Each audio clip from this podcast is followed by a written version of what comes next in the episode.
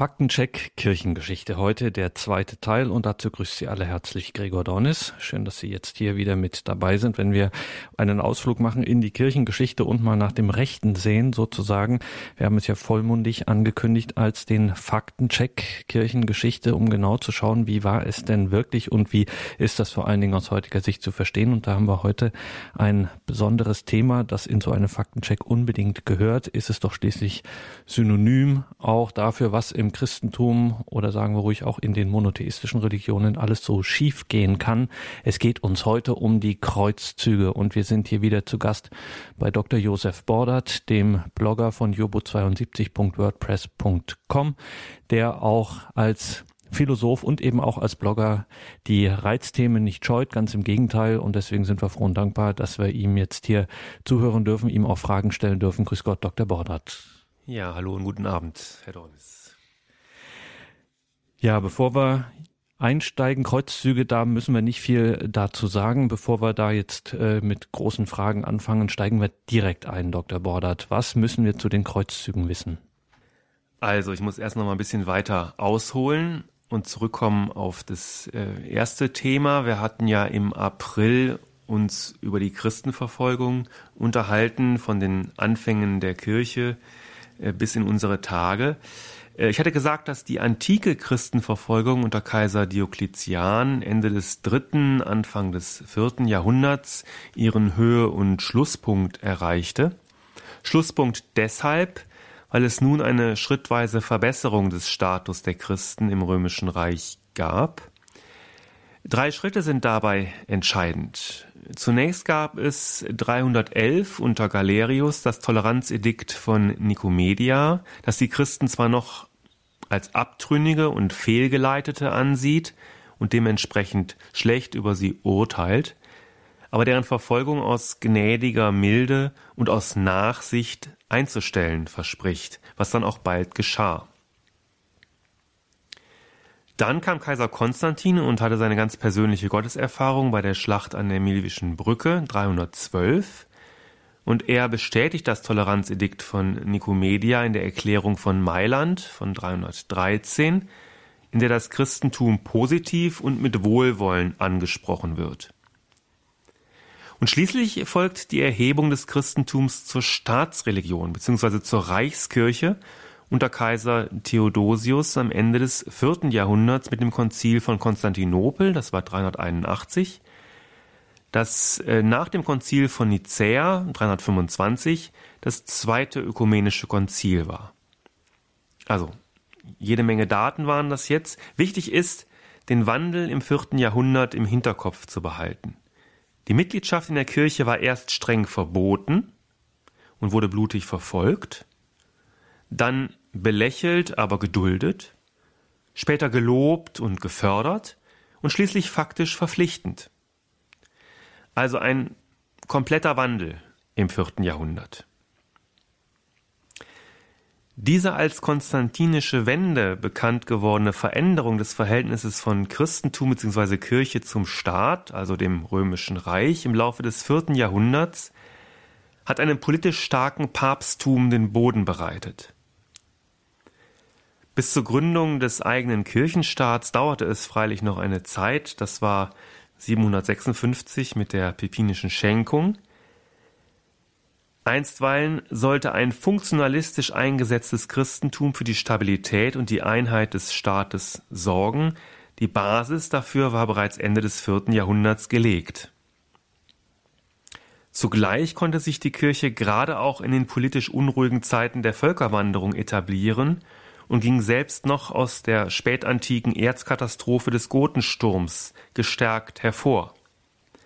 Als nämlich die Goten Rom besetzten und plünderten, gab Alarich, inzwischen zum Christentum konvertiert, den Befehl, die Kirchen der Stadt zu verschonen. Nur die Kirchen. So blieb die 324 von Kaiser Konstantin errichtete Grabeskirche des Apostels Petrus auf dem Vatikanischen Hügel stehen und machte erst Anfang des 16. Jahrhunderts dem heutigen Petersdom Platz.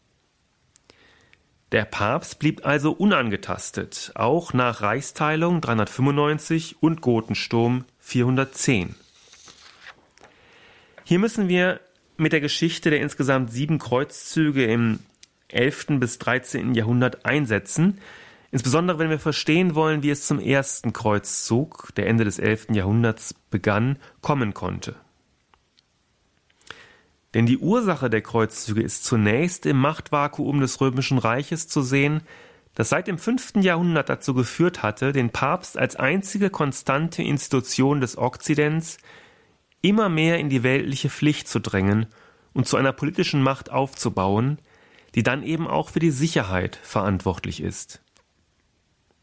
Zwischen der Absetzung des weströmischen Kaisers Romulus Augustulus im Jahr 476 und der Krönung Karls des Großen im Jahr 800 gab es in Europa nur eine anerkannte Institution, die in der Lage war, Staatsaufgaben wahrzunehmen, also für Sicherheit und Ordnung zu sorgen, und das war der jeweilige Papst. Das ist die historische Voraussetzung. Ein zweites muss man wissen. Die christliche Glaubenslehre kennt ein Naturrecht auf Notwehr und Nothilfe. Das ist keine Perversion der Friedensbotschaft Christi, sondern ihre praktische Umsetzung. Die Aufforderung Jesu zum radikalen Gewaltverzicht in der Bergpredigt bezieht sich nicht auf konkrete Handlungen, sondern, so Augustinus, der in der Zeit der Auflösung des römischen Reiches lebte, auf die innere Haltung des Menschen, die Preparatio Cordis, die Haltung des Herzens. Die innere Haltung des Christen sagt ihm, Krieg ist ein Übel, auf das nur nach Ausschöpfung aller friedlichen Mittel zurückgegriffen werden darf. Die Voraussetzung eines Krieges ist immer die Verfehlung des anderen. Dieses Übel kommt in einem eschatologischen Sinne auch dem ungerechten Gegner zugute, da er so in die von ihm verlassene Ordnung zurückkehren kann. Mit dieser erzwungenen Umkehr orientiert man den Kriegsauslöser wieder auf Gott hin, und trägt dadurch letztlich dem Gebot der Feindesliebe Rechnung. Ließe man den Ungerechten gewähren, entfernte er sich in dem Irrglauben, seine Ungerechtigkeit würde sich lohnen, mehr und mehr von Gott, dessen letztem Urteil er sich jedoch nicht entziehen kann. Krieg ist also ein Übel, aber für den Ungerechten ein Gut. Das ist die praktische Feindesliebe ausgehend von der pazifistischen Grundhaltung des Christen, der den Krieg von sich aus nicht will. Das ist die ethische Voraussetzung.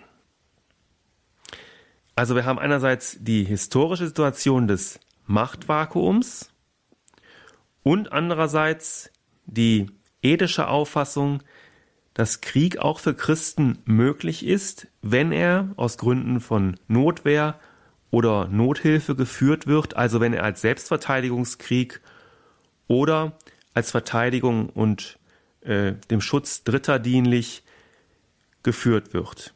Das, was wir heute auch humanitäre Intervention nennen. Und diese beiden Punkte kommen in dieser Phase, die wir das Frühmittelalter nennen, zusammen und bereiten den Kreuzzügen, die im Hochmittelalter stattfanden, den Boden, faktisch und ideologisch.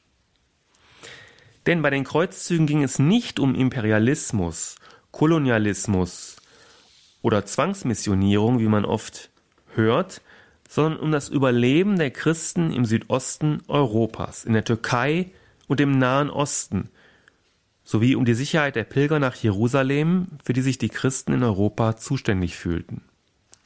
Eine Verweigerung des Kreuzzugs wäre einer unterlassenen Hilfeleistung gegenüber dem Notruf der unter Druck geratenen Christen gleichgekommen. Die Kreuzzüge haben ursächlich also den Charakter einer humanitären Intervention, wie wir heute sagen würden, eines gerechten Krieges zur Verteidigung elementarer Bedürfnisse wie die Sicherheit von Leib und Leben. Also bei den Kreuzzügen mischt sich christliche Wallfahrtstradition und der frühmittelalterliche Bellum Justum Topos zu einem Verständnis von bewaffneter Pilgerreise, die für den freien Zugang zu heiligen Städten des Christentums, die damals unter islamischer Herrschaft standen, insbesondere zum Schutz der Wege ins heilige Land, auf militärische Gewalt als Mittel der Durchsetzung zurückgriff. Es ging dabei nicht um Mission oder Eroberung, sondern um Beistand für die christliche Minderheit im heiligen Land und die Sicherheit der Jerusalem-Pilger, die durch die damaligen politischen Verhältnisse nicht mehr gegeben war. Wie waren nun diese Verhältnisse? Nun, die Christen sahen sich mit einem seit dem siebten Jahrhundert aggressiv expandierenden Islam konfrontiert. In etwas mehr als einem Jahrhundert, nämlich vom Tod Mohammeds im Jahre 632 bis Mitte des achten Jahrhunderts, hatte sich der Islam von der arabischen Halbinsel über den Nahen Osten und Nordafrika im Westen bis nach Spanien ausgebreitet, im Osten über Persien bis nach Indien. Also das, was wir ähm, als arabische Welt kennen, war in relativ kurzer Zeit militärisch erobert und politisch stabilisiert. 638 fiel auch Jerusalem, die heilige Stadt, die bis heute einen besonderen Status im Nahen Osten hat, ähm, an die Muslime. Und dass dies alles äh, nicht allein durch friedliche Überzeugungsarbeit geleistet wurde und dass die errichteten Kalifate keine demokratischen Rechtsstaaten waren, dürfte klar sein. Vor allem ab dem 9. Jahrhundert nahmen die Übergriffe auf die nichtmuslimische Bevölkerung zu. Mittlerweile hatte Europa wieder einen weltlichen Regenten, so dass der Papst nicht alles alleine machen musste, Karl der Große, seit 800 deutsch-römischer Kaiser, reagierte auf die zunehmende Gewalt gegen Christen und handelte mit Harun al-Raschid, dem Kalifen von Bagdad, mit dem er freundschaftlich verbunden war, obwohl er ihm nie persönlich begegnete, ein Abkommen zum Schutz der christlichen Pilger aus. Das hatte jedoch keinen Bestand. Die sich im 10. und 11. Jahrhundert mehrenden Übergriffe auf Pilger entlang der Route ins Heilige Land können nun aber als Verletzungen früher völkerrechtlicher Freundschaftsabkommen angesehen werden.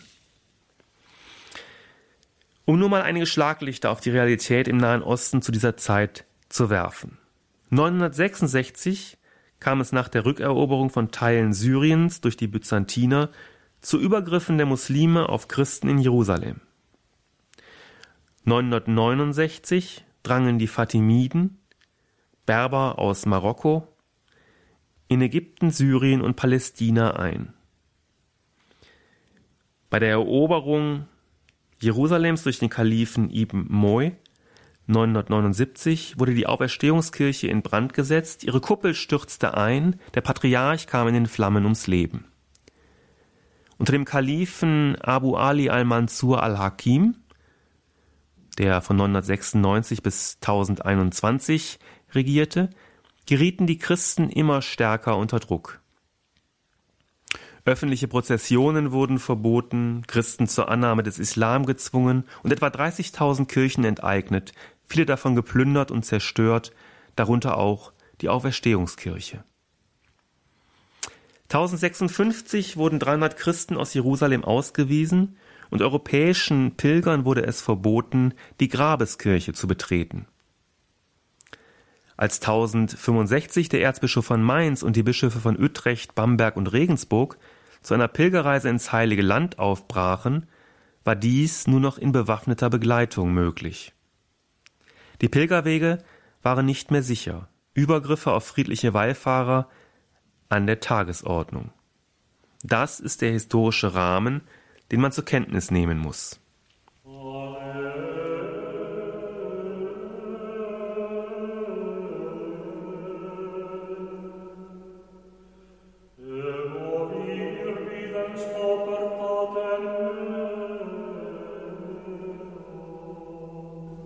Faktencheck Kirchengeschichte heute mit einem zweiten Teil. Es geht um die Kreuzzüge und wir hören Dr. Josef Bordert, Philosoph und Blogger aus Berlin. Die Kreuzzüge begannen, so wird häufig gesagt, mit der berühmt-berüchtigten Deus lo vult Rede Urbans II. auf der Synode von Clermont 1095. Stimmt das? Nein, es stimmt nicht. Abgesehen von der langen Vorgeschichte zu den Kreuzzügen kam es erst nach der Besetzung Byzanz durch die Seldschuken, auf die der Hilferuf Ostroms folgte. Die Seldschuken, ein Steppenvolk aus dem Gebiet des heutigen Turkmenistan, Vorfahren der Türken, brachen mordend, plündernd und brandschatzend über den Orient herein. Obwohl sie selber Muslime waren, fielen sie Anfang 1055 in Persien ein und stürzten am Ende desselben Jahres den Kalifen von Bagdad. 1071 schlugen sie die Byzantiner und nahmen Kaiser Romanus Vierten gefangen. 1076 eroberten sie Syrien, 1077 Jerusalem. Die Rede Urbans war eine Reaktion auf diese Situation und den Hilferuf aus Byzanz, rief also nicht willkürlich zu einem Kreuzzug auf, etwa um die Muslime zu missionieren oder deren Gebiete zu erobern, sondern forderte als einen Akt der Nothilfe das, was wir heute eine humanitäre Intervention nennen und für ähnliche Fälle in Erwägung ziehen. Ausführen sollte diese Intervention ein Ritterheer. Die Kreuzritter waren nicht etwa friedliche Menschen, die die Kirche mit Heilsversprechen erst zum Krieg hätte verführen müssen, sondern Raufbolde, die ohnehin meinten, ihren Anteil am Heil nur im Kampf erlangen zu können. Es war die auch von der heutigen Geschichtswissenschaft ihren Gründen nach nicht vollständig erklärte Begeisterung französischer, normannischer und flandrischer Ritter, die selbst Urban überraschte. Sie waren es, die Deus lo vult riefen und Urban nahm es erstaunt auf. Der Papst terminierte den ersten Kreuzzug auf den 15. August 1096. Die Ritter waren nicht zu halten und gingen schon im April. Auf dem Weg nach Byzanz kam es in zahlreichen deutschen Städten zu Pogromen gegen Juden. Ausschlaggebend waren auch hier die Kreuzritter, nicht die Kirche. Die jeweils zuständigen Bischöfe versuchten vergeblich, die Ritter zu zügeln. Nur in Köln fand man eine Lösung. Die Juden wurden bei befreundeten Christen versteckt. Diese Rettungsaktion wurde von der Kirche organisiert, nicht jedoch das Pogrom. Das war die Idee einzelner Ritter, die völlig unorganisiert handelten. Diese mangelnde Organisation durchzieht im Übrigen die gesamte Kreuzzugsgeschichte und führte bekanntlich zu zahlreichen militärischen Katastrophen. Ich kann die Geschichte der Kreuzzüge jetzt nicht im Einzelnen detailliert nachzeichnen. Also es gab sieben Kreuzzüge in einem Zeitraum von etwa 200 Jahren. Der genaue Verlauf, der kann in geeigneten Geschichtsbüchern nachgelesen werden. Entscheidend für unser Thema, wenn es um die, ja, die schwarzen Flecken auf der weißen Weste der Kirche geht, entscheidend ist, wie diese Kreuzzüge zu beurteilen sind. Und entscheidend ist, dass es nach der Eroberung Jerusalems 1099 und der Gründung der vier Kreuzfahrerstaaten im 12. Jahrhundert immer wieder zu Angriffen der muslimischen Nachbarn auf die von Christen besetzten Gebiete kam, was weitere Kreuzzüge militärisch notwendig machte, die erfolglos blieben, allerdings nicht folgenlos. Der zweite Kreuzzug etwa brachte nicht die gewünschte Entlastung für die Kreuzfahrerstaaten. Jerusalem ging 1187 wieder verloren.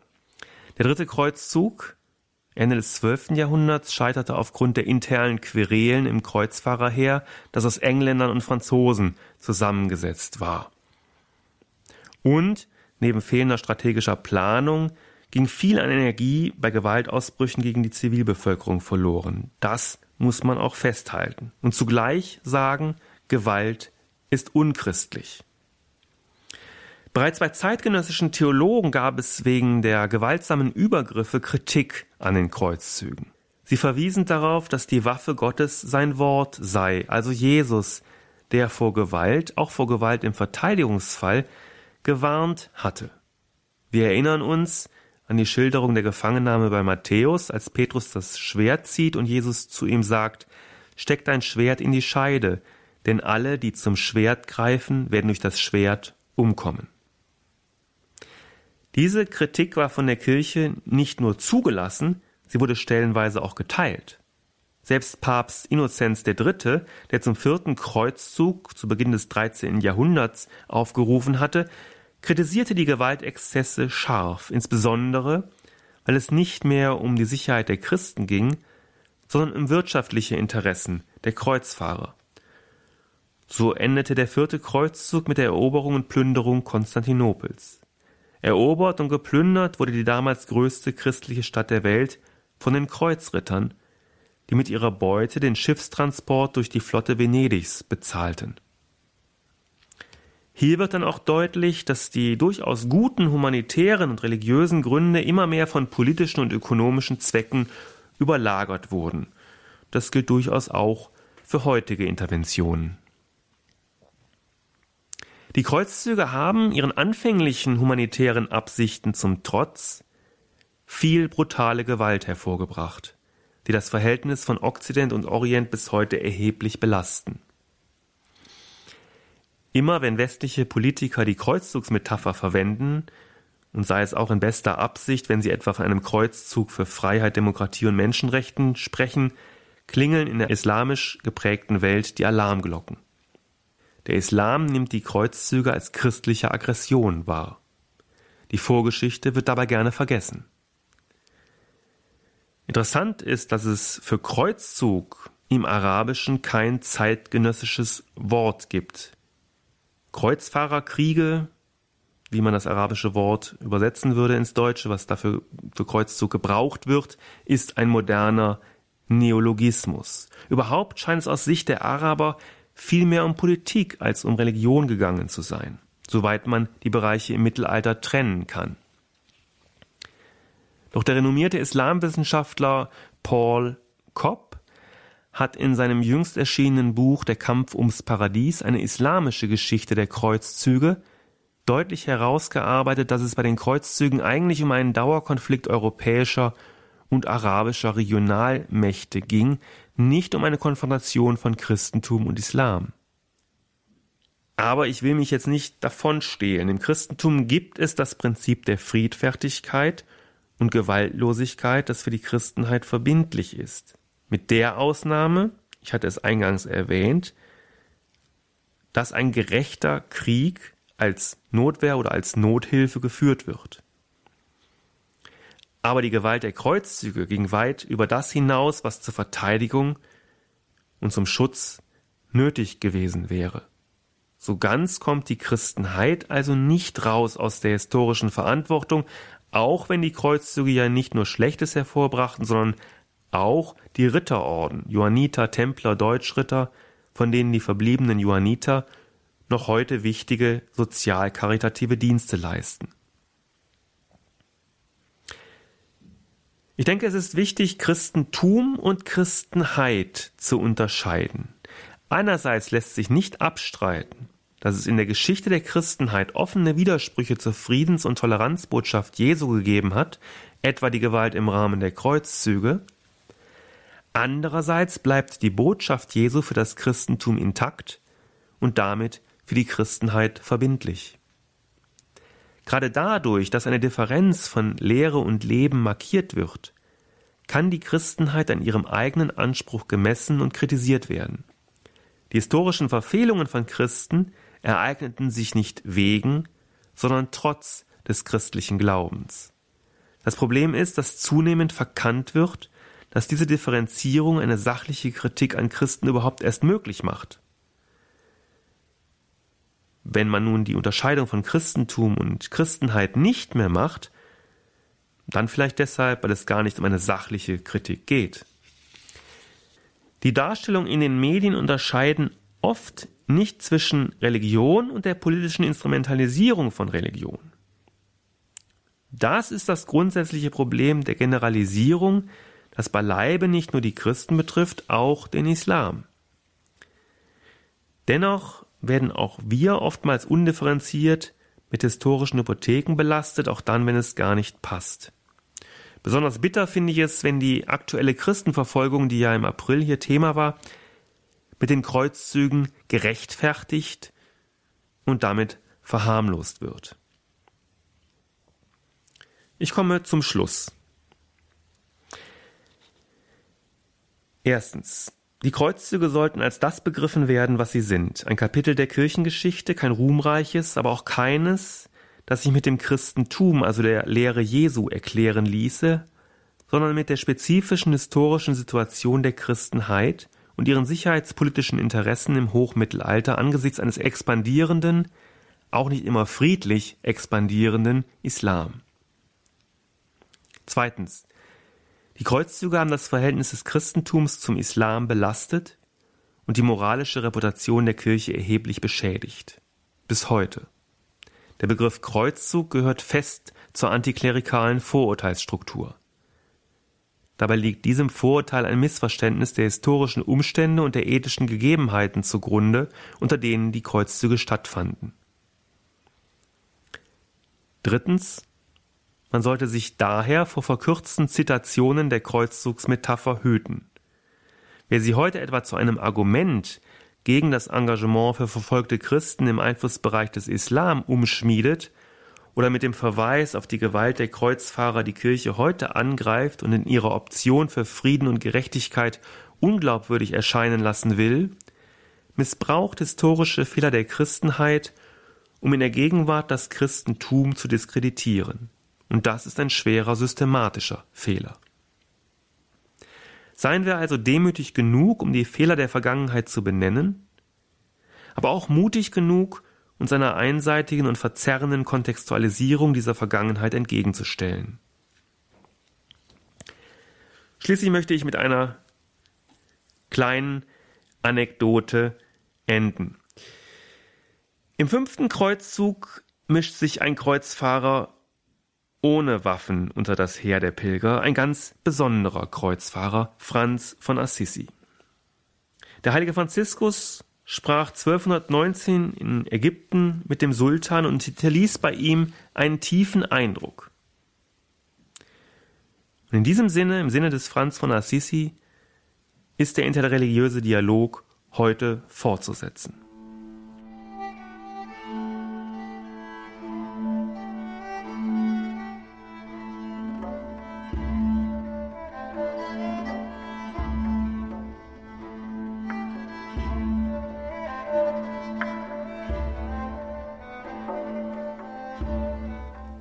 Faktencheck Kirchengeschichte in der Credo-Sendung mit Dr. Josef Bordert, Philosoph und Blogger aus Berlin. Heute geht es im zweiten Teil um die Kreuzzüge.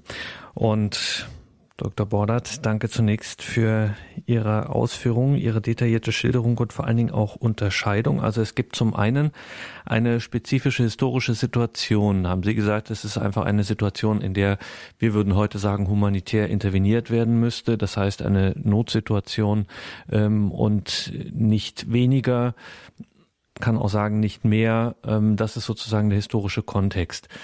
Ähm, und wir haben gesagt, davon muss man aber dann nochmal in der Argumentation unterscheiden, äh, nämlich diesen, das, was da Christen getan haben, nicht auf das Christentum äh, als solches umzulegen und äh, darauf zu definieren und zu sagen, aha, hier zeigt das Christentum sein eigenes, sein eigentliches Wesen oder ähnliches, sondern ähm, das ist hier einer konkreten historischen Situation geschuldet. Und wer das miteinander vermenge, haben sie am Schluss ganz stark äh, gesagt, das sei ein schwerer systematischer Fehler. Also am Anfang haben sie gesagt, dass es die Aufforderung, die radikale Aufforderung Jesu zum Gewaltverzicht sich nicht auf konkrete Situationen bezöge, sondern auf eine innere Haltung. Das müssen wir uns nochmal erklären. Also zunächst mal ist es äh, so, ähm, Jesus war sicherlich Pazifist. Er steht für eine pazifistische Grundhaltung. Die geht ja sogar so weit, dass man dem Feind ähm, entsprechend liebevoll begegnen soll, um eben die Feindschaft zu besiegen. Das steckt dahinter, dass man also ähm, sich jetzt nicht ähm, sozusagen abschlachten lässt. Das ist nicht gemeint, sondern tatsächlich die Haltung, mit dem Feind, mit dem sogenannten Feind zu schauen, was ist eigentlich unser Problem und sozusagen zu einer Art Entfeindung zu kommen. Also Feindesliebe ist Entfeindungsliebe. Es geht also um, die, um das Überwinden der Feindschaft. Konkret äh, macht sich das an einigen Beispielen äh, fest, dass Jesus also Pazifist war, etwa bei der Gefangennahme. Ich hatte es ja vorhin gesagt. Petrus will sich wehren. Ist ja durchaus eine Notwehr bzw. Nothilfesituation. Ähm, sein Freund wird äh, aus für ihn und auch für uns ja nicht ganz klaren Gründen äh, einfach so verhaftet bei Nacht und Nebel und er will ihn verteidigen. Mehr nicht. Da könnte man sagen, ist völlig in Ordnung. Jesus sagt aber nein. Äh, pass auf, äh, wer durch das Schwert, wer das Schwert zieht, wird durch das Schwert umkommen. Das heißt also, äh, er ähm, macht hier ganz klar äh, die Rechnung auf, dass eine Intervention des Petrus eben auch Opfer bringt, auch Unschuldige unter Umständen, weitere unschuldige Opfer. Er sagt dann aber auch andererseits den Soldaten, die ihn wohl, äh, beziehungsweise ähm, das ist Johannes, der das äh, sagt gegenüber den Soldaten. Es wird aber in der, im Evangelium, wird das, in Lukas wird das so geschildert. Auch eine ganz wichtige Stelle für unser Thema, dass also die Soldaten dann fragen, ja, was, wollen, was sollen wir denn machen? Ja, wir, wir, sind jetzt auch irgendwie, wir haben einen ganz harten Job und ähm, da sagt also ähm, Johannes auch nicht, äh, legt eure Waffen nieder und werdet jetzt Radikalpazifisten, sondern er sagt, misshandelt niemand, erpresst niemand, begnügt euch mit eurem Sold. Also man könnte sagen, kämpft, ja, ihr seid Soldaten, das ist euer Job, aber fair, könnte man vielleicht sagen. Und da wird also gewisserweise die Genfer Konvention schon vorweggenommen. Ähm, und auch so ein bisschen unser, äh, unser Problem, unser Thema. Ähm, der erste, der sich wirklich systematisch, äh, meines Wissens nach der erste, äh, mit dem Thema dann auseinandersetzt, ist Augustinus tatsächlich, weil er eben in einer Situation da lebt, die eben eine, eine, eine wilde Horde von Goten plötzlich auf Rom zumarschieren sieht und äh, er sieht Rom untergehen und ähm, da ergeben sich völlig neue Fragestellungen auch und er kommt zu einer sehr realistischen Einschätzung. Er sagt, ja, was Jesus sagt, ist gültig, natürlich. Es ist eine Herzenshaltung. Wir sollen diese Haltung auch annehmen als Christen. Aber Gewalt kann zur Friedenssicherung möglich sein. Gewalt ist so wie Herrschaft prinzipiell nach dem Sündenfall möglich und auch nötig, um ein friedliches, gutes Zusammenleben zu gewährleisten. Und ähm, das wird dann später bei, bei Thomas von Aquin noch etwas weiter ausgeführt. Äh, da gibt es dann ähm, Bedingungen, äh, die zu, zu, berücksichtigen sind beim, beim Kriegseintritt etwa, also beim Jus ad bellum. Es muss eine Autorität geben, die zuständig ist. Es muss gerechte Kriegsgründe geben und es muss eine, eine ehrliche, eine rechte Absicht da sein, also eine recta intentio. Die muss vorliegen, um einen, in einen gerechten Krieg einzuziehen. Und Thomas sagt auch, es gibt so eine Art Use in bello, also im Krieg selbst. Ähm, es dürfen nur angemessene Mittel, ähm, sozusagen die geringsten Mittel dürfen zum Zuge kommen. Ähm, also Proportionalität würden wir heute sagen. Und das kommt auch schon bei Augustinus raus. Augustinus sagt ganz klar, Ziel eines, eines Krieges ist immer die Verteidigung oder die Abwehr einer Aggression um den Aggressor eben wieder auf Gott hin zu orientieren. Und das schließt aus, dass wir sozusagen, wenn wir ihn denn besiegt haben, äh, Rache üben, Exzesse, äh, Plünderungen, so wie eben Kriege, muss man leider sagen, üblicherweise dann verlaufen, dass der Sieger äh, sich über, ähm, über das eroberte Gebiet hermacht. Also bei Cäsar äh, ist das so ein berühmter Satz, äh, äh, er gab die Stadt zum Plündern frei. Ja, feststehende Redewendung, also wenn immer mal irgendwie in Gallien mal ein Dorf besiegt wurde, dann wurde das anschließend zum Plündern freigegeben. Dann haben die Soldaten sich das geholt, was sie, was sie halt äh, haben wollten. Und da sagt Augustinus, es ist ja immer noch Antike, ja, sagt er, nein, das geht nicht. Das wäre sozusagen dann die Grenzüberschreitung. Thomas greift das auf und wir haben das heute in unserem Völkerrecht auch soweit, im Kriegsrecht auch soweit mit drin. Ähm, interessant, das ist hochaktuell. Also Tony Blair hat zum Beispiel 2003, beim, wo es darum ging, den englischen äh, den britischen Einsatz im Irak zu verteidigen, hat er sozusagen eine Rede gehalten. Da kann man also Thomas von Aquin dagegen, äh, daneben legen und da kann man feststellen, er benutzt diese Argumente. Wir haben vernünftige Gründe, wir sind berechtigt, äh, das zu tun. Wir, wir gehen mit einem guten, einem guten Vorsatz rein. Es geht nicht um Öl, sondern es geht um was auch immer, Demokratie, kann man natürlich jetzt sagen, Moment mal, aber gut, er hatte das so gesagt. Und gleichzeitig benutzen wir nur die Mittel äh, im Krieg, die notwendig sind, um eben die Sache äh, zu, zu klären. Also hochaktuell. Ähm, also trotzdem, Pazifismus ist natürlich etwas zutiefst Christliches und darf nicht unterschätzt werden. Die Frage kann immer nur sein, ob ein, ob ein Christ in den Krieg ziehen darf das wird von der Kirche bejaht. Niemals, ob er das muss. Ja, der einzelne Christ darf niemals zum Kriegsdienst gezwungen werden, weder von der Kirche noch vom Staat. Es war auch mal anders, aber heute muss man das so sehen.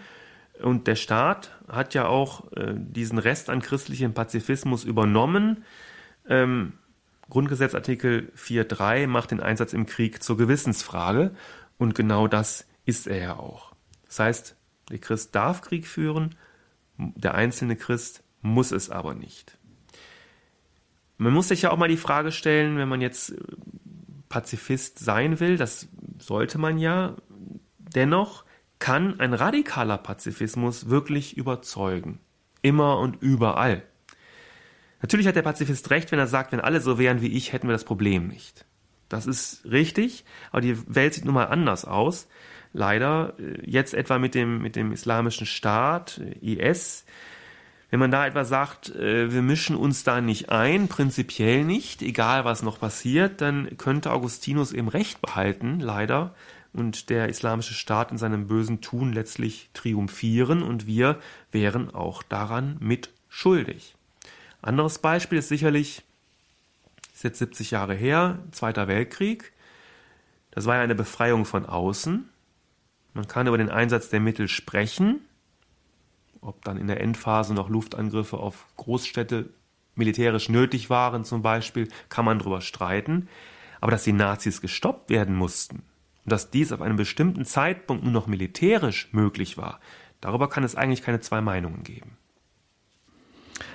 Also wir halten fest, die seit Augustinus immer weiter ausgereifte kirchliche Ansicht zu diesem Thema ist ausgesprochen differenziert und ist tatsächlich auch zeitgemäß oder äh, sozusagen liefert schon die Folie für das, was wir eben gegenwärtig auch diskutieren.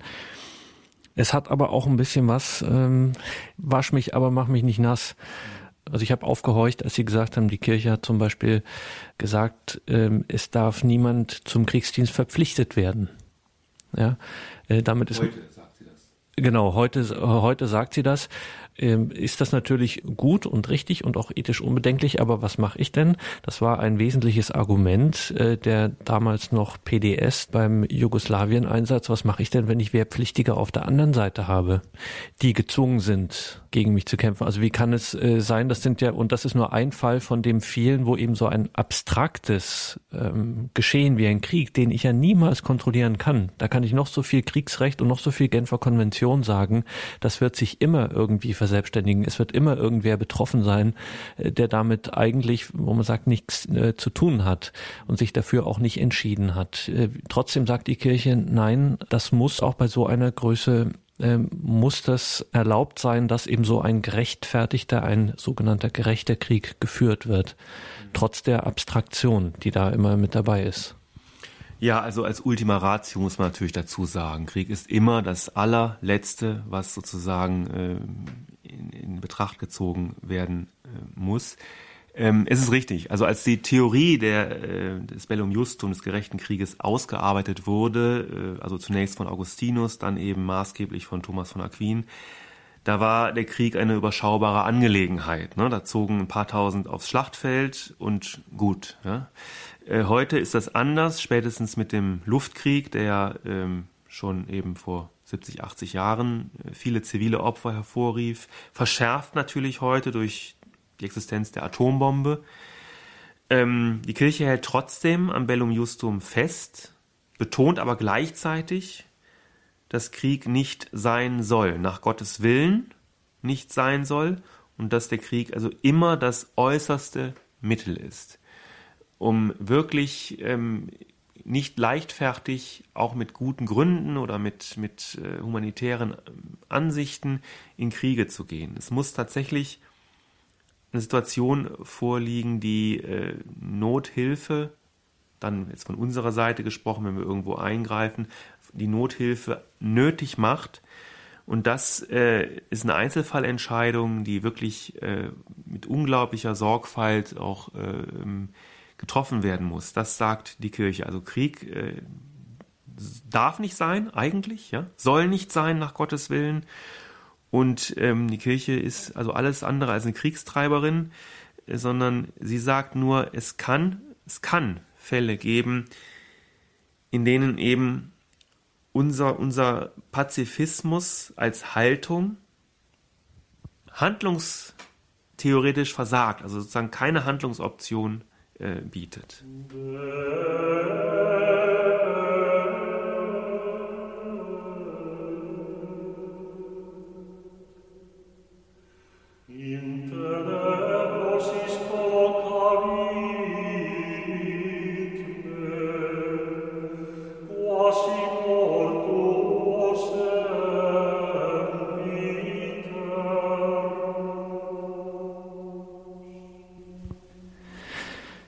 Faktencheck Kirchengeschichte. Wir sprechen hier heute über die Kreuzzüge und natürlich immer wieder in diesem Faktencheck Kirchengeschichte darüber, was das für das, nicht nur für das Christentum historisch, sondern eben auch in einer gewissen Hinsicht systematisch auch bedeutet, beziehungsweise was hier zutage tritt.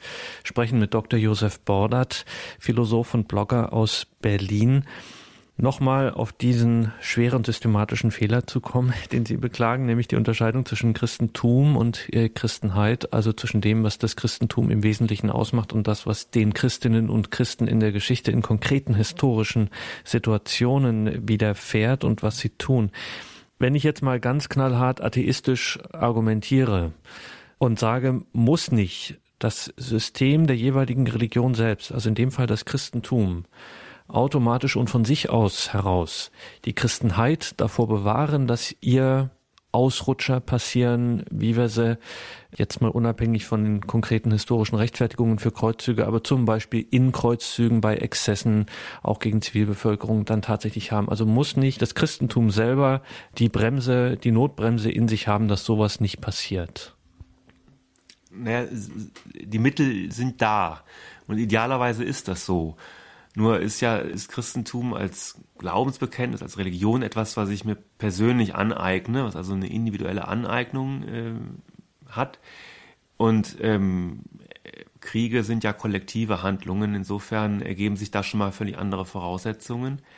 Aber auch der Einzelne wird natürlich, weil er Mensch ist, weil er fehlbar ist, weil er sündig ist, weil er eben nicht vollkommen ist, immer auch die Vorgaben dessen, was er eigentlich erfüllen will, ähm, auch verfehlen. Also das, das ist, das geht ja nicht nur um, wenn wir, wir reden jetzt über Leben und Tod, über Krieg und Frieden, es, die einfachsten Dinge. Du sollst nicht lügen. Ja, wie oft, wie oft flunkern wir, wie oft äh, weichen wir aus, wie oft sagen wir nicht die Wahrheit und es tut uns natürlich leid und äh, die Kirche hat ja diese wirklich unglaublich menschenfreundliche Institution der, der Versöhnung, des, des Sakraments der, der Versöhnung in der, in der Heiligen Beichte, dass man also auch kommen kann und sagen kann, ich habe versagt, ich habe da eben Fehler gemacht. Und das kann eben auch die Kirche kollektiv sagen und hat sie ja auch ein Schuldbekenntnis zu bestimmten Dingen und da zählen die Kreuzzüge sicherlich dazu, dass man da eben als Christenheit äh, nicht das Christentum so gelebt hat, wie man es hätte leben sollen. Äh, aber nochmal, ähm, ich will jetzt nicht nur auf, auf den Unterschied zwischen Lehre und Leben schieben. Ähm, wir könnten natürlich sagen, auch als, als Kirche, äh, kein Christ soll je eine Waffe tragen und Gewalt anwenden. Also das wäre sozusagen das Ideal und das ziehen wir also auch durch. Ähm, jetzt könnte man natürlich bösartig sagen, also wenn wir das durchgehalten hätten, dann gäbe es heute keine Kirche und auch kein Radio Horeb und wahrscheinlich uns beide auch nicht. Wir müssen da in gewisser Weise ähm, vom Ideal runter und in, in dieser realen Welt schauen, wie wir zur Rande kommen. Und da ist der Hinweis des, des Johannes und auch dann des Augustinus und dann auch vor allen Dingen bei Thomas von Aquin mit dem Hinweis auf äh, den Debitus Modus, also das schwächste Mittel, das zur Anwendung kommen darf nur. Ähm, ganz wichtig, dass eben Exzesse nicht sein dürfen. Das ist leicht gesagt, aber sehr schwer äh, umzusetzen und einzuhalten. Das war bei den Kreuzzügen so. Das ist aber auch äh, heute so, wenn wir an den Irakkrieg denken, Stichwort Abu Ghraib, die Bilder haben wir sicherlich alle noch im Kopf aus dem Gefängnis, wo gefoltert wurde. Das ist aber auch im Antiterrorkrieg heute so, Stichwort äh, Guantanamo. Ähm, das sind Gewaltexzesse innerhalb eines durchaus gerechten Krieges oder eines gerechten Anliegens, die eben scharf kritisiert werden müssen und dann auch zu unterbleiben haben aus christlicher Sicht und aus Sicht äh, der Kirche. Und da können wir uns ganz stark auch an Thomas von Aquin orientieren, der gesagt hat, wenn das, wenn der vierte Punkt, also diese, dieses schwächsten Mittel, wenn das nicht gegeben ist, dann wird der gesamte Krieg von vornherein als ungerecht zu bewerten sein. Ja, also es können auch durchaus gute Gründe vorgelegen haben und eine gute Absicht. Wenn das am Ende so eskaliert, dann ist der gesamte Krieg kein gerechter Krieg. Der Faktencheck Kirchengeschichte heute zu den Kreuzzügen mit Dr. Josef Bordert. Ähm, Dr. Bordert, Sie sprechen ja als Christ, äh, im Speziellen dann als katholischer Christ. Und die katholische Kirche äh, legt sehr viel Wert darauf, äh, dass ihre Sichtbarkeit tatsächlich auch äh, überprüfbar ist. Also es ist nicht so, dass man jetzt sagt, naja, es gibt so eine unsichtbare Kirche und es gibt eine sichtbare Kirche und wo genau da was ist, das wissen wir nicht. Es gibt schon so Punkte, wo sich die katholische Kirche festmachen lässt und hat sie nicht auch hier eine große Angriffsfläche, wenn zum Beispiel solche Themen auftauchen, wo vielleicht mal in der Geschichte hier und da was schiefgegangen ist. Wir haben heute versucht, das für die Kreuzzüge ein bisschen zu klären, aber es gibt ja durchaus andere Fälle, wo man sagen muss, sie haben schon Leute, ähm, sind sind sehr weit gegangen, weiter als man das eigentlich unter christlicher Hinsicht äh, rechtfertigen kann. Und hat man nicht gerade mit diesem Motiv der Sichtbarkeit der Kirche, dass es eben doch sozusagen die, das Reich Gottes hier irgendwie drin ist, hat sie da nicht ein gewaltiges Problem, wenn mal in der Geschichte auch was schief läuft? Ja, die katholische Kirche äh, als sichtbare Kirche in der Welt hat natürlich einerseits dieses Problem, äh, andererseits auch damit gleichzeitig eine große Chance. Äh, also zunächst mal ist es ja so, dass wir drei Viertel der Kirchengeschichte gemein haben. Ne? Also bis 1500 ist ja die Kirche im Westen mehr oder weniger eine Einheit und äh, erst dann kann man sozusagen getrennt äh, schauen. Ähm, und man findet dann auch bei den Protestanten Dinge, die nicht unbedingt ein Ruhmesblatt darstellen. Äh, klar ist, dass die Protestanten sich äh, dann auch gerne von dem, was vor 1500 war, sozusagen distanzieren. Aber man findet dann auch danach noch äh, Gewaltausbrüche, Hexenverfolgung, 30-jähriger Krieg oder auch die Position dann zu, zu den Nazis, Stichwort deutsche Christen, wo man sagen kann, da haben sich Protestanten auch nicht immer richtig verhalten. Das ähm, würde man, wenn ich kurz unterbrechen darf, das würde man ihnen aber heute nicht vorwerfen. Also man würde ihnen weder Luthers Antisemitismus noch äh, in Nordamerika Hexenverfolgungen und sowas alles äh, anlasten, der katholischen Kirche schon. Und zwar gerade, weil sie eben immer ein, von sich sagt, sie sei ein und dieselbe. Ja, äh, ja gut, also mit Luther kommt vielleicht jetzt auch noch im Zusammenhang mit 15, 17, 2017, 500 Jahre Reformation das eine oder andere auf die evangelischen Christen zu. Es hat ja schon auch kritische Stellungnahmen seitens der evangelischen Kirche auch gegeben, selbstkritische, Lutherkritische, wie auch immer. Also das ähm, denke ich schon in der öffentlichen Meinung klar geht das etwas unter. Da ist die Kirche immer, die katholische Kirche immer so ein bisschen im, im Fokus. Das hängt natürlich damit zusammen, dass sie mh, greifbarer ist, sie ist global, also die Globalität und auch die Größe der katholischen Kirche mit dem Papst dann auch noch, mit der Person des Papstes an der irdischen Spitze, ist äh, natürlich sichtbar und wird auch immer wieder in Weltkonflikte hineingezogen. Das ist die große Gefahr, wie wir in der Geschichte sehen. Das ist aber auch für die Gegenwart und die Zukunft auch eine große Chance. Also sie hat auch die Chance, globale Konflikte zu entschärfen. Johannes der 23. etwa mit Pacem in Terris, oder auch der Beitrag Johannes Pauls II. zum Umbruch in Osteuropa, dem Ende der bipolaren Weltordnung. Heute vielleicht Franziskus in Sachen Einsatz gegen Christenverfolgung oder auch in Sachen Umwelt- und Klimaschutz. Da kommt ja demnächst auch noch was von ihm. Also die katholische Kirche ist aufgrund ihrer Struktur als Global Player natürlich sichtbar, Ansprechpartner Nummer eins. Der Heilige Stuhl ist ja auch Völkerrechtssubjekt mit Beobachterstatus in der UNO. Also sie hat äh, da Möglichkeiten, die eine Landeskirche oder eine kleinere Gruppierung nicht hat und kann sie zum Guten nutzen, aber natürlich auch zum Schlechten, wie das in der Geschichte dann das eine oder andere Mal auch der Fall war. Ohne darauf herumreiten zu wollen, aber einfach, um es auch besser zu verstehen. Und gerade die Beispiele, die Sie jetzt auch gerade genannt haben, Pacem Interis von Johannes dem 23., Johannes Paul II., das sind alles recht junge Beispiele. Ähm, ist es da nicht doch auch für eine Religion ein bisschen schlechtes Zeichen, wenn es so lange Zeit braucht, äh, um dann auf so einen Stand wie heute zu kommen? Ja, grundsätzlich äh, schon. Wir müssen allerdings zwei Dinge äh, sehen. Erstens, ähm, solange die Kirche nicht politisch war und weltliche Funktionen übernehmen musste, weil kein weltlicher Herrscher von Format da war, ist sie friedlich gewesen. Bis ins fünfte Jahrhundert hinein ist die Kirche absolut friedlich. Sie zeigt damit, dass das Christentum nicht von vornherein mit Gewalt belastet ist, und dass es auch ohne Gewalt geht, dass man die Gewalt also auch wieder rausbekommen kann. Das ist beim Islam übrigens etwas anders. Dessen Geschichte ist von Beginn an auch eine Geschichte der Gewalt. Er expandiert von Anfang an gewaltsam. Die Christen wurden ja in den ersten 300 Jahren verfolgt. Wir erinnern uns. April. Die Mission lief nicht nur nicht gewaltsam, sondern wurde gewaltsam zu unterdrücken versucht. Die christliche Mission. Also eine ganz andere Geschichte. Und heute ist die Kirche ihre weltliche Macht wieder los, Gott sei Dank könnte man sagen. Gott sei Dank haben wir den demokratischen Rechtsstaat, der sich vom 17. Jahrhundert an entwickelt hat in Europa und auch die Kirche insoweit entlastet.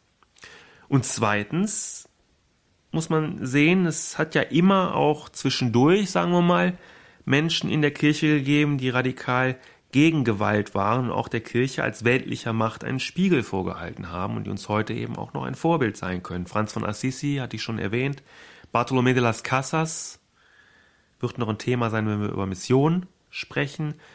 Friedrich von Spee, Friedrich Spee von Langenfeld, großes Thema, wenn wir über Hexen sprechen. Nur diese dreimal zu nennen, die in ganz kritischen Phasen ihre Stimme erhoben haben gegen Protz und Prunk, gegen gewaltsame Mission und gegen Folter. Wenn wir hier im Faktencheck Kirchengeschichte heute mit Ihnen, Dr. Josef Bordert, über die Kreuzzüge sprechen, dann dieser Begriff ist heute schon mehrfach gefallen hier in der Sendung. Humanitäre Intervention unter diesem groben, unter dieser groben Überschrift haben wir es hier historisch eingeordnet, die Situation der damaligen Zeit. Und Sie sind auch in Ihrer philosophischen Laufbahn sozusagen immer wieder an dieses Thema humanitäre Intervention geraten. Da müssen wir Sie einfach äh, fragen, wenn wir darauf schauen. Also im Zweiten Weltkrieg äh, sozusagen war es zumindest auf den ersten Blick erfolgreich. Die Mission ist geglückt. Aber wenn man es überschaut, auch was so äh, in den jüngsten Zeiten passiert ist, hat man den Eindruck, dass der Anteil der misslungenen humanitären Interventionen, also dass alles im Grunde nur noch schlimmer wurde und nicht besser, wesentlich höher ist als der, wo es geklappt hat. Vielleicht haben Sie noch ein paar Gedanken zu diesem schwierigen Thema. Äh, wann und wie humanitäre Intervention kann es überhaupt gut gehen? Hm.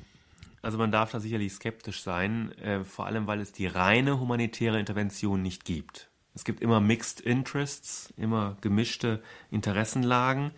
Natürlich geht es auch immer darum, Menschen zu schützen, Menschenleben zu retten, aber das tut man lieber dort, wo man zugleich Rohstoffquellen nutzen kann und so weiter.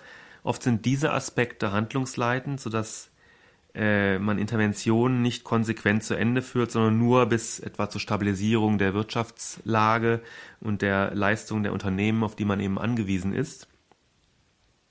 Äh, ich war mal ein großer Anhänger der Vereinten Nationen und habe von einer Weltpolizei geträumt, einer ehrenwerten Weltpolizei, die eine so eine Art Weltinnenpolitik durchsetzt. Das hing damals mit äh, dem Völkermord in Ruanda 1994 zusammen, den ich mit Anfang 20 eben zur Kenntnis nehmen musste, wie eben viele andere sicherlich auch in Europa. Da war ich eben so wütend, dass ich wohlgemerkt als Kriegsdienstverweigerer nach Krieg gerufen habe. Und auch die Weltgemeinschaft hat sich ja fortan einer interventionistischen Doktrin angenähert, die unter dem Stichwort Responsibility to Protect läuft. Es gibt dazu ein Gutachten von 2001 der kanadischen Regierung. Und äh, darauf, darauf basieren viele Veränderungen, die im Moment passieren. Das Völkerrecht ist zwar noch nicht formal dahingehend geändert, aber de facto wird äh, R2P, wie es kurz heißt, Responsibility to Protect, schon praktiziert. Regionale Staatenbündnisse haben R2P schon aufgenommen, etwa die Afrikanische Union. Und es geht dabei darum, das Völkerrecht von, vom Paradigma der Souveränität auf Humanität umzustellen. Man kann natürlich auch sagen, das ist die Remoralisierung des Völkerrechts. Das stimmt natürlich auch. Aber es ist nun mal unerträglich, diese Spannung, die zwischen der Charta von 45 und der Allgemeinen Erklärung der Menschenrechte von 48 besteht. Menschenrechte sollen ja immer und überall gelten. Zugleich sollen Staaten souverän sein und Nicht-Einmischung ein Grundprinzip internationaler Beziehungen. Das ist ein Widerspruch, der, und daran arbeitet die UNO, wie gesagt, seit 20 Jahren, zugunsten einer Interventionspolitik äh, für die Geltung der Menschenrechte aufgelöst werden soll. Also Tenor ist, dass ein Staat seinen Anspruch auf Nichteinmischung verliert, wenn er seiner Verantwortung für die Menschenrechte nicht nachkommt. Dann geht diese Verantwortung quasi auf die Weltgemeinschaft über und die hat dann eben die Verantwortung zu schützen, Responsibility to Protect. Souveränität muss im Sinne einer Achtung und eines Schutzes der Menschenrechte ausgelebt werden und soll vor allen Dingen kein Schutzschild mehr sein, hinter dem man sich verstecken kann und hinter dem man unbehelligt Menschenrechte verletzen kann. Also das, das Völkerrecht, was ja formalisiert vorliegt, wird hier in gewisser Weise mit einem guten Willen remoralisiert. So kann man das sehen. A2P ist auch nicht unumstritten, und es kann dabei, wenn es wirklich um Interventionen geht, auch nur um elementare Menschenrechte gehen. Es gibt ja 30 Menschenrechte und zum Beispiel das Recht auf Arbeit ist damit drin. Also es wird ja auch in der Bundesrepublik nicht in allen Fällen immer so beachtet. Also es kann ja nicht zur Intervention führen, wenn da irgendwie zwei Millionen Leute arbeitslos sind. Nein, es geht tatsächlich darum, Leib- und Lebensrechte sind verletzt. Und es kann natürlich auch nur um Staaten gehen, die de facto eine Einmischung überhaupt zulassen. Also die Souveränität Chinas oder der USA äh, anzugreifen, wird sich keiner wagen, egal was in den Staaten passieren mag. Da haben wir wieder das Problem. Ne? Es geht aber allgemein darum, den Druck zu erhöhen. Und da passt eben auch der Internationale Strafgerichtshof rein und das Statut von Rom von 98. Auch der ist nicht unumstritten, gerade auch in der Wirksamkeit. Dennoch halte ich dieses Jus post bellum für sehr wichtig, gerade auch, weil Gerechtigkeit eine Basis für stabilen Frieden ist. Und zur Gerechtigkeit gehört auch, dass es die Möglichkeit gibt, den Hauptverantwortlichen für die Gräueltaten innerhalb oder außerhalb von Kriegen den Prozess zu machen. Sie merken, liebe Hörerinnen und Hörer, es geht wirklich bei unserem Faktencheck Kirchengeschichte nicht nur um eine bloße Geschichtsstunde, sondern wir befinden uns da mitten in unserer Zeit immer wieder. Auch beim nächsten Mal werden wir das merken, wenn es um die Inquisition geht. Für heute vielen Dank, Josef Bordert. Danke für diese Sendung. Ja, vielen Dank, Herr Dornis, und vielen Dank allen Zuhörerinnen und Zuhörern.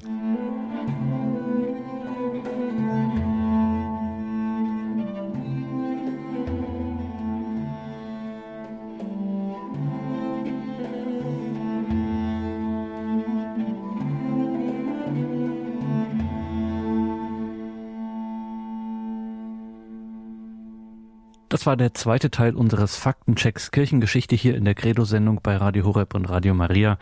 Wir waren im Gespräch mit Dr. Josef Bordert aus Berlin. Wenn Sie ins Infofeld zu dieser Sendung schauen, in unserem Tagesprogramm auf horeb.org, das viereckige Kästchen, finden Sie einen Link zum Blog von Josef Bordert, jobo72.wordpress.com, jobo72 www.wordpress.com und auch auf das Buch von Josef Bordert, Das Gewissen, erschienen im Lepanto Verlag. Hier im Programm geht es gleich weiter mit dem Nachtgebet der Kirche. Wir beten die komplett. Einen gesegneten Abend und eine behütete Nacht wünscht ihr Gregor Dornis.